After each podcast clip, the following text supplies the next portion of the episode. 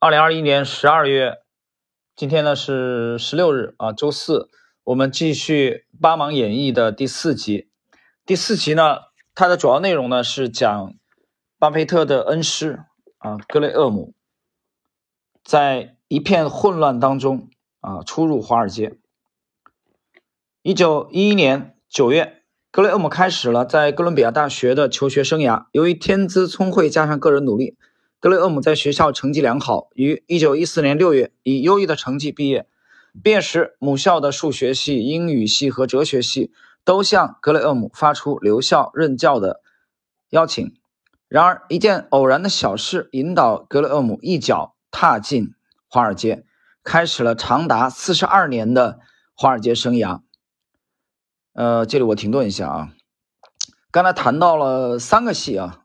数学系、英语系和哲学系都向他发出留校任教的邀请。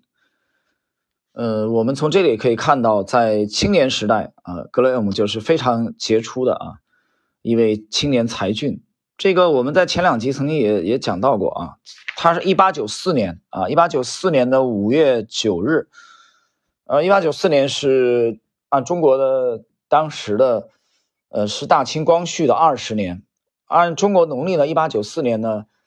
这一年呢，又是这个中国的马年啊，按十二生肖来来算啊。其实这么说起来，格雷厄姆是属马的，我讲过。但是很很有趣的是，他的高足沃伦巴菲特啊，到现在为止公认的全球股票投资最成功的大师，也是属马的。巴菲特是一九三零年啊，一九三零年。这样的话，等于是巴菲特比比恩师小了三十六岁。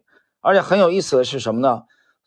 乔治·索罗斯也是一九三零年啊，索罗斯等于跟巴菲特一样啊，和格雷厄姆这三个人全都是属马的，非常非常有趣。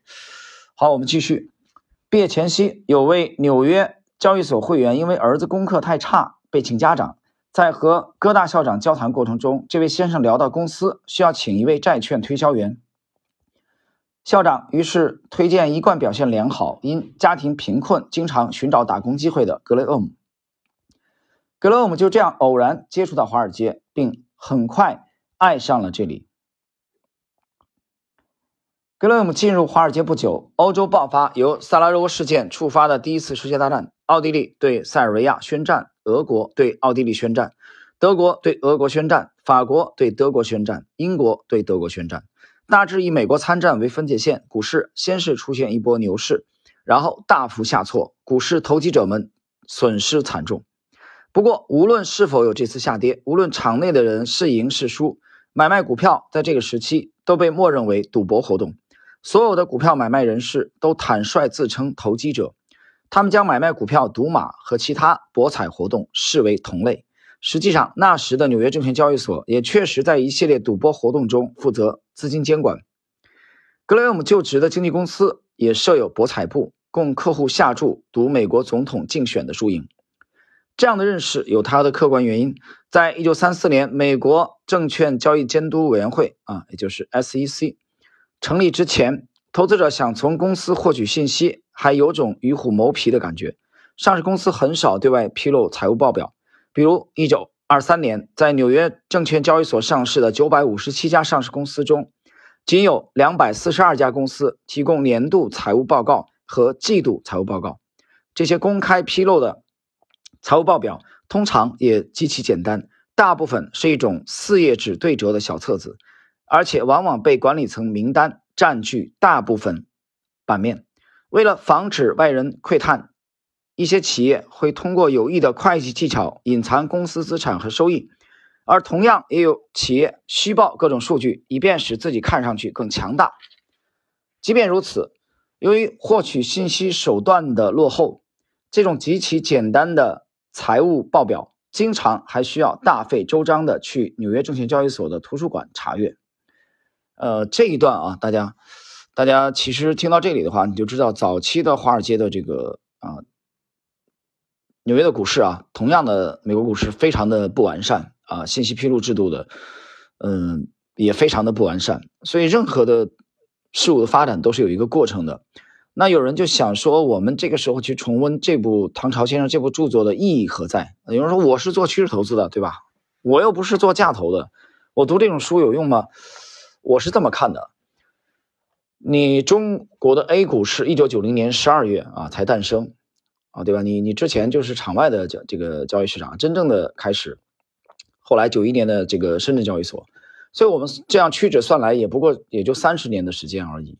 所以证券交易所证券交易的这个诞生啊，从早期的荷兰啊伦敦到后来的纽约，它的发展都已经有几百年的历史了。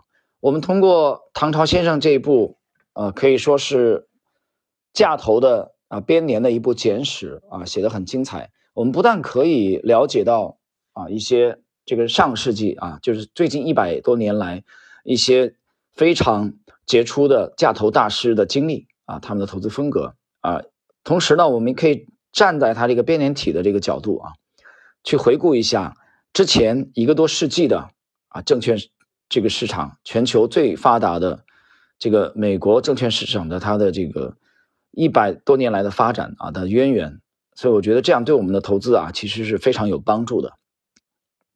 虽然我们去学习他这部著作啊是架头的啊这个脉络和体系，我在当中也经常能读到一些，比如说他对图表分析的呃这个不屑，但是没有关系，我觉得呃两派的风格这个其实看起来是对立，其实也有统一的一面。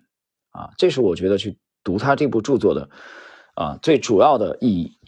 好了，我们继续看下一个自然段。呃，我们现在呢进入本期的第四集的内容的后半部分了啊。因此，这个阶段无论是投机者还是市场研究人员，对公司的基本信息既没有渠道获取，也没有信心去相信。真正主导买卖活动的是所谓趋势和内幕消息。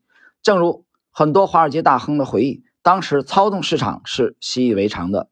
三 M 啊，这个 M 是英文字母啊。第一个是 M 是什么呢？是指的是这个，嗯，Mystery，mystery，mystery 啊，就是 M Y S T E R Y 这个单词的意思是内幕。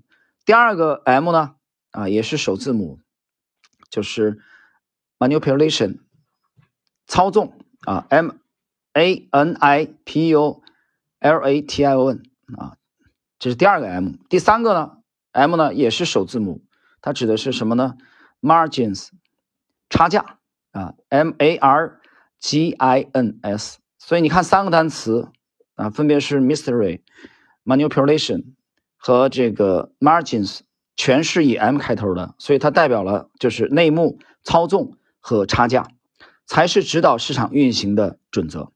那时候教科书里清清楚楚的写着，只有债券才被。当做投资，股票本质上是投机性的。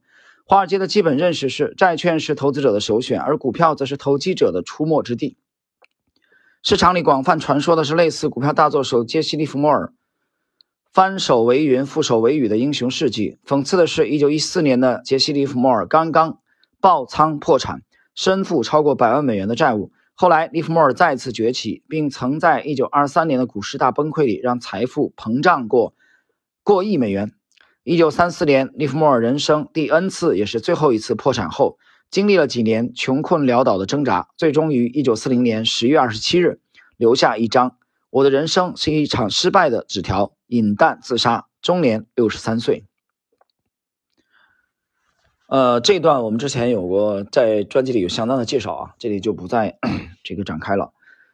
继续，这种环境下，股票在市场参与者眼里就是赌桌上的筹码。